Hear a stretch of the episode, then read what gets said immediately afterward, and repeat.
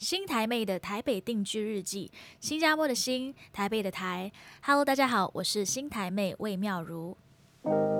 Hello，欢迎大家收听第六集的新台妹的台北定居日记。上周没有跟大家分享任何的 podcast，休息了一个星期。那这周呢是二零二零年的最后一个星期。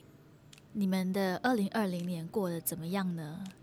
哇，我真的觉得回想起来，觉得这五十四个星期。真的过得说长不长，说短不短，就比往年来的再漫长一些。但一转眼又这样过去了，觉得有点不可思议。这样听起来有点矛盾啊，但是我觉得是因为真的太多事情发生了，所以就感觉这一整年非常的漫长。但同时也因为没有做什么事，诶，就突然之间就来到年底，又会觉得怎么一转眼时间就这样过了。我在录这个 podcast 的今天是十二月三十一号，那不知道是今天上传还是明天上传了。如果是明天上传的话，就先祝大家新年快乐，Happy Two Zero Two One，二零二一年。哦，今年不像以前一样，就是比较没有一个期许吧。因为二零二零的开始，我其实有蛮多的期许，然后后来这些期许都没有依照我的安排发生。所以，二零二一年呢，我就是想顺其自然，然后更多的活在当下，把握每一个 moment。既然说要把握每一个 moment，那我们就不要再等了。二零二一开始，现在开始就可以去一些新的地方，体会一些新鲜的事物。那我最近呢，就有机会到南部去玩。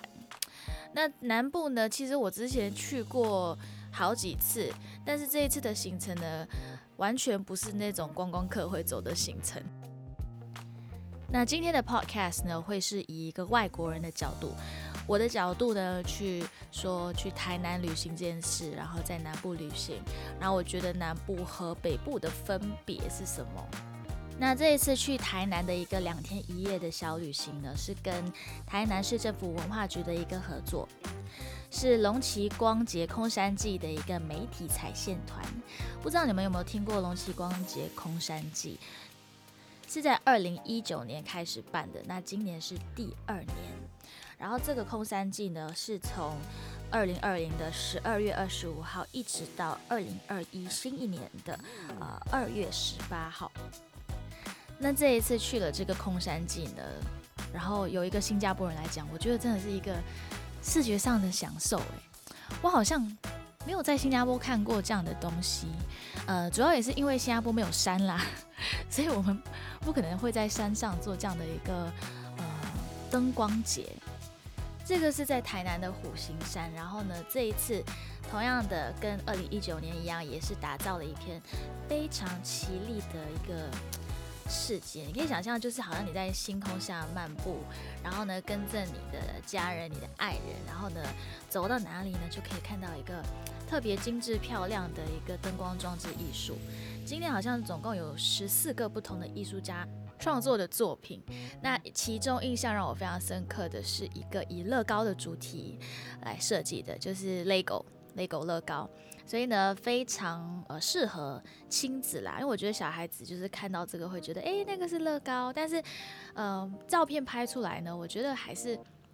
没有办法胜过就是肉眼看到的那个整个很漂亮啊，然后很华丽、很特别的一个感觉啦。所以非常建议大家可以去这个呃龙旗光节的空山记。那刚刚有说嘛，这个活动是十二月二十五一直到二月二十八。那因为会到那个农历新年的时期，所以我觉得农历新年应该会蛮多朋友去的。所以建议大家在农历新年之前可以去一去。然后呢，它是每天的呃傍晚五点半一直到十点是开放的。那最晚的入场时间是九点二十分哦。那说到山区会不会很难走嘞？完全不会，我是一个不运动的人，所以呢，如果我觉得 OK 的话呢，我可以，你也可以。那全程大概是四十到六十分钟，那建议大家轻装就可以了，呃，穿上运动鞋，因为它毕竟是山路，所以有时候一些地方会比较难走。那天我去的时候刚好是在下雨，所以大家也可以注意一下天气呢，然后带上雨衣或者是雨伞。其实这一次的那个龙崎光节空山季会让我想起新加坡的另外一个地方，叫做 Gardens by the Bay。我们有一个呃很大型的人造花园在新加坡，然后晚上呢，它也是有很多柱子会亮起来。那跟龙崎光节空山季相比之下呢，我觉得呃龙崎光节空山季会保留一种原始的感觉，因为它毕竟就真的是在山区。所以就是大自然原有的样子，只是说加了这些呃艺术家的现代作品去点缀。那这一次的这个呃灯光节呢，是以大地回声的一个主题，所以非常鼓励大家可以一起踏上这个旅程，去经历成长，还有回家，going back to our roots and learning to appreciate Mother Nature。我刚噼里啪啦讲的这段英文是什么？就是回到我们的开始，我们的初衷，然后呢，去感受一下大自然带给我们的能量。我觉得通过空山记这个小旅行呢，呃，是一个很好的方式哦。然后说到小旅行嘛，就少不了吃的。那这一次吃的呢，其实主办单位也呃特别的精心的安排啊。我们那天的空山记之前的午餐就去了新化叶桃洋坊的那个人文餐厅。然后晚上呢，又有风和庭园餐厅的美玉姐帮我们准备了料理。吃完那两餐，我觉得台南的口味非常适合我。我觉得南部的口味偏甜呢，然后跟北部相比之下，北部的是比较咸吧。然后我刚好是因为我很喜欢吃甜食，所以南部的口味对我来说是 just nice。I like it. I like it. Like it i Like it. 那南部跟北部的分别呢？由我外国人的角度去看的话，我等下等我介绍完这个台南小旅行的部分，我再最后再补充一下。好，那这一次这个台南的小旅行呢，除了刚刚去的那个空山记啊，还有一些吃的喝的，呃，其实我们也有去一些呃小的景点。那这些景点呢，是我之前来台南的时候我都不知道哎，完全不知道。我之前来台南就是一个观光客，然后去的地方就是大家会知道的，像是呃赤坎楼啊，然后那个美术馆啊，然后呢安平古堡啊等等。然后这次我要特别讲这个地方，这地方是连我一些台南的朋友都不知道的，因为我最近去了这一趟回来分享过后，我就问他们，哎，你知道台南有这个地方叫做山上花园水稻博物馆吗？然后很多都不知道，因为 apparently 这个地方非常的新，是二零一九年呃才开幕的。那它主要最特别的地方，我觉得就是它的建筑，还有它的那个整个。空间的形式，因为它是由一九一二年就建造的，所以有当时的那个建筑的风格。然后那时它是呃提供给所有的台南市的居民呃水，一直到一九八二年才功成身退。所以呢，我们那天去那边的时候呢。其实已经是没有在使用那个水库了，但是它里面还是会剩下一点点水。然后那个带我们去看的那个领队就跟我们说：“哎，你知道这个水有多久以前吗？你想想看，就是现在二零二一嘛，哈，然后你算一下，一九八二年，那就是那个水的年龄，比我还老哎。”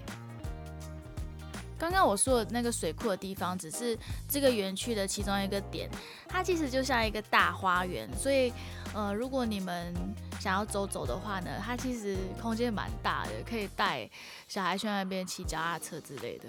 而且我跟你说，我们有一个小乌龙，就是一开始看到说是山上花园水稻博物馆，我们就以为说这个地方真的在山上，所以以为说会很冷，然后呢？我的那个随着我一起去的谢坤达 就说：“哎，我们可能会看到下雪哦，因为我不知道他在哪里看到一个 article，看到一篇文章说，呃，这个山上花园水稻博物馆会有一个下雪的景象。然后呢，我们去了才发现，他所谓的下雪的景象是说有一种花，它上面是白白的，所以呢，就看起来很像是雪落在花瓣上的样子。”但不不代表说那个地方会下雪，然后山上呢，也不是说这个地方在山上，它只是在一个叫做山上的地方，很妙吧？那这一次两天一夜的行程的住宿呢，我们住进了台南的五星级饭店，叫做大圆皇冠假日酒店 （Crown Plaza 台南）。Crown Plaza 在新加坡也是有，但我们那个 Crown Plaza 是在机场，所以我知道说，哎，我们要住进这个 Crown Plaza Hotel 系列的时候，我就很期待会跟新加坡有什么分别。那果然就是，我觉得它最特别的地方是它目前是有一个限定的主题。这次是和汪来汪去 W Dog 授权并呃那个独家合作推出的法斗主题房，我刚好就住进这个法斗主题房，所以我可以跟你们说里面有什么。一踏进去呢，就看到一个很大的浴缸，是一个呃四方形很大的浴缸，然后那个浴缸很贴心。浴缸上面有一个小架子，是可以让你放你的手机啊、零食啊，呃，可能你的遥控器啊。因为有时候我们在浴缸很喜欢用手机嘛，或者是吃东西，然后每次旁边就没有地方放，所以我第一次在一个饭店看到有这样的设计，我觉得他们非常的贴心。那除此之外呢，为什么叫做法斗主题房？因为一踏进去，它就有不同的一些呃很有名的。画作像是《最后的晚餐》，还有《蒙娜丽莎》，但是它不是你想象的那个《最后的晚餐》，还有《蒙娜丽莎》哦，它是用这个汪来汪去 W Dog 的这个呃可爱的小狗狗的图像来做成那个十二个门徒加耶稣的那个《最后晚餐》的造型，然后呢，《蒙娜丽莎》同样的也是用这个可爱的狗狗的造型来完成的。那汪来汪去系列除了这个。法斗主题房呢，还有其他三个不同的，等待大家去发掘。那另外一个系列呢，是钢铁机器人的主题房，我相信这个很多小男孩会很喜欢。所以我觉得这个饭店其实也很适合亲子，就是爸爸带着小朋友。呃，我记得那个钢铁机械人的主题房，我没有去参观，然后你一踏进去呢，它就有很多那个钢铁机器人的贴纸，是贴在墙上啊，贴在那个。浴缸旁边的那个门上啊，然后呢，它天花板还有一个星空的造型。听说是如果在白天，呃，捕捉的那个日晒够多的话呢，它晚上是会发亮的。所以你在睡觉的时候抬起头，就有点像是在望着星空的感觉。其实这种主题房呢，我会觉得说民宿比较会有。然后我对于五星级饭店的那个印象是，他们都会有一个刻板的很豪华那种感觉。但是这次住进这个大圆皇冠假日酒店，我觉得它结合的两种，就是它有那个创意的一些呃新亮点，但同时它也兼顾了它五星级原有的一些 service，所以非常的棒。如果你们刚好要去安平呢，然后要找一个住宿的地方，非常推荐 Crown Plaza 台南。两天一夜的行程的第二天呢，我们来到了台南市立图书馆的总馆。那这个总馆呢，是在一月二号就开幕了，二零二一的一月二号。它让我想起了新加坡的那个 National Library，很多相似之处，就是你一踏进那个图书馆就有很漂亮的一个设计。那这个这个这个台南市立图书馆呢，它是一个像是很多张纸在纷飞在空中的感觉，很难用言语跟你们形容啊，你们还是要去看一下，才会知道我现在在讲的那个一踏进去啊，往上看那个天花板的那个造型是怎样的。然后台南很特别的地方也是很多古迹嘛，所以我们第二天的午餐就去了一个古迹餐坊去吃。这间古迹餐坊呢叫做一九三四街一场古迹餐厅。那顾名思义嘛，这个建筑就是一九三四年建立的，然后是以当时的欧洲文艺复兴时期的戏院的那个建筑形式去设计的，所以看起来有一种欧洲的风格。然后那天我们吃的料理刚好是西式的，所以呢非常有氛围。大家如果呃想要去约会的话呢，我觉得这个一九三四街一场古迹餐坊也是一个很好的地方哦。那这次的这个两天一夜的行程让我印象也非常深刻的呢，就是我们有被带到盐水老街这个地方，来到这里穿梭在老巷弄间呢，可以慢慢的走，慢慢的感受。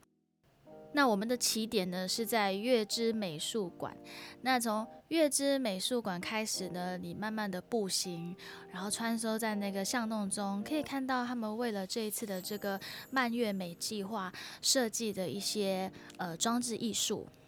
刚好那天有一个艺术家在跟我们介绍他的作品，我觉得他讲的一句话是蛮有道理的。他觉得所有的文创呢，应该由文化开始作为那个基本，意思就是说，你要搞文创的话，你必须先知道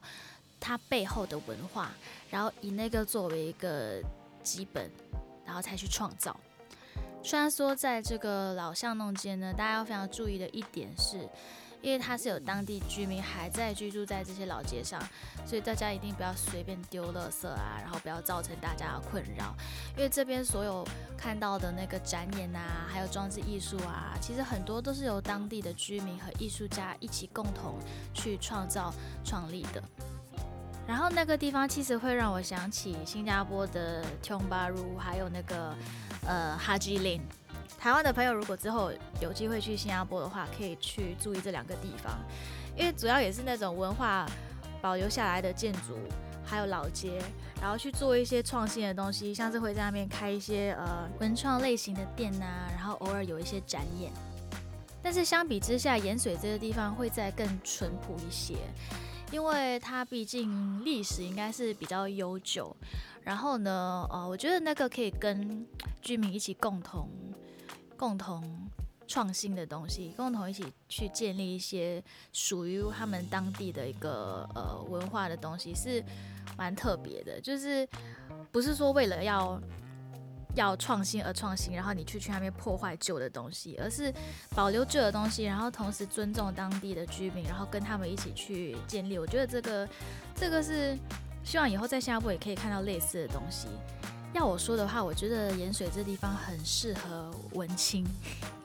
那我就是一个算是文青类型的，所以我其实还真的蛮喜欢这个地方的啦。然后如果你也是一样，像我一样是一个嗯文青假文青，哎，我是真的很喜欢这种文青类型的东西啦。So hipster hipster 文青的英文真是 hipster。OK，碎碎念完毕。最后来分享南部和北部的差异。除了我刚刚说的，我觉得口味上南部是甜的，然后北部偏咸之外呢，哦，我觉得在南部旅行的话，那个真的不能用走路的，感觉上腿会废掉。因为我发现一个景点到另外一个景点之间，呃，一定要开车。然后这一次我们是搭那个游览巴士嘛，那在北部旅行。呃，感觉上是可以走啦，就是点和点之间有时候是走得到的，但是南部的那个点和点之间的那个距离会比较远。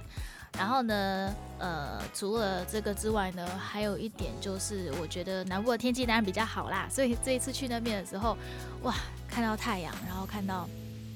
就是感受到温暖的气候，就觉得心情特别好，有一种慢活的感觉。反而北部就是偏冷啊，然后比较潮湿一点，所以呢，呃，其实如果你要跟我说生活的话，我还是蛮想尝试生活在南部的。但是因为工作的关系，我现在目前长期都是在北部。希望之后呢，会有一段时间可以让我让我这个新台妹、新加坡人再体会多一点南部的那种热情。好的，今天的这个第六集的新台美的台北定居日记呢，就是想要跟大家介绍我这一次去台南的两天一夜的空山记的行程。那因为 podcast 是用讲的嘛，大家看不到那个照片。如果有兴趣看一些照片的话呢，或者是一些影片，可以到我的 IG 打 at roof 妙如，就可以看到我这一次现动拍的呃这整个行程。那之后可能也是会放上一个 vlog 在我的 YouTube，所以大家可以留意一下。那再一次感谢台南市政府文化局呢，这一次为我们精心安排的这个行程，我玩的非常的开心。然后呢，我也很希望说可以介绍给更多的新加坡人，改次来。台南啊，就不要只是去安平，不要只是去那个赤坎楼，不要只是去一些呃大家在网络上就可以很容易找到的地方，大家也可以 check it out 这些新的地方，等待着你们来发掘。那我们下一次的新台美的台北定居日记见。